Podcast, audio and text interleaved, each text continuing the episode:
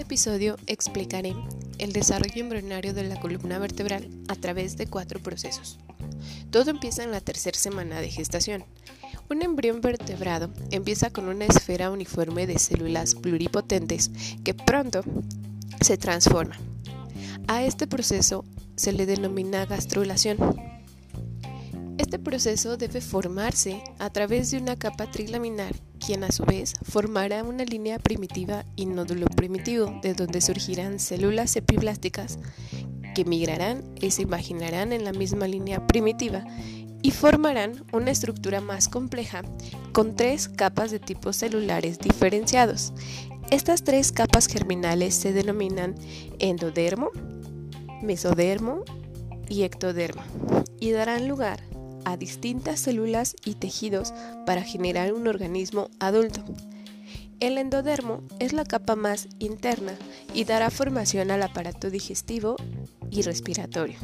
El mesodermo es la capa media y dará formación a los músculos, a los huesos y a la dermis.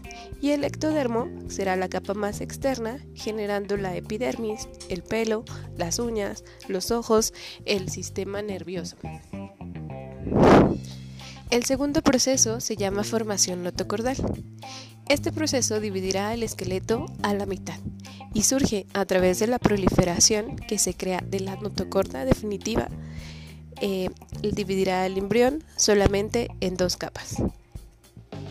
El tercer proceso, llamado neurulación, es uno de los procesos más importantes, pues es la formación del tubo neural.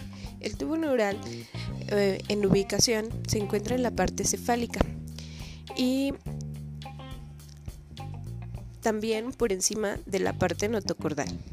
Esta placa sufre una serie de depresiones formando pliegues cada que va surgiendo una transformación.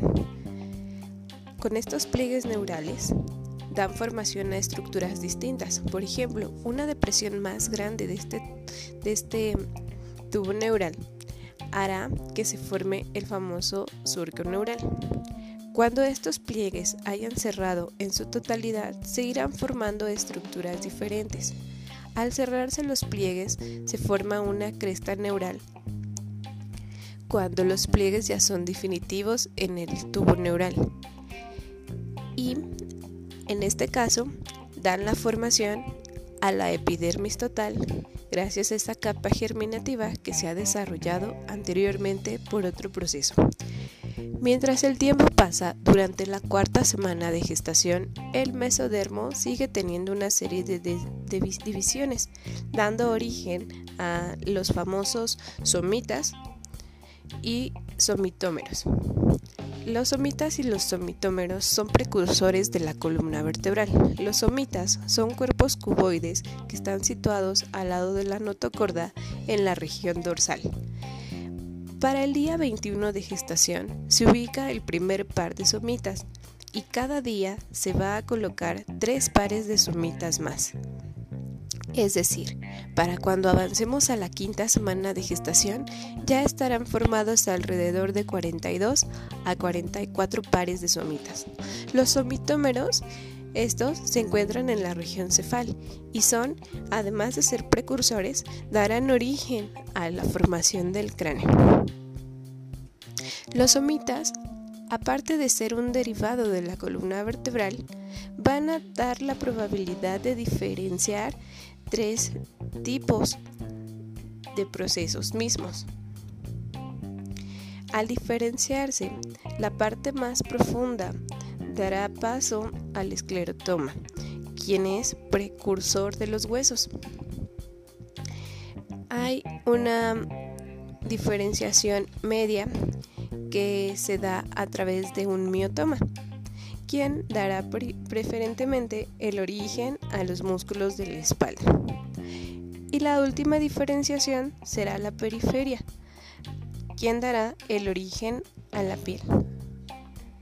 Resumiendo estos tres mini procesos que ocurren en los derivados de los somitas, el primero de ellos es la parte más profunda de los somitas, se empieza a diferenciar para formar a los huesos y conocer lo que será específicamente un cuerpo vertebral. La parte media de ese somita eh, se transformará hasta diferenciarse dando el origen a un miotomo para originar a los músculos de la espalda. Y la parte más periférica del somita ahora desarrollará la parte de la piel.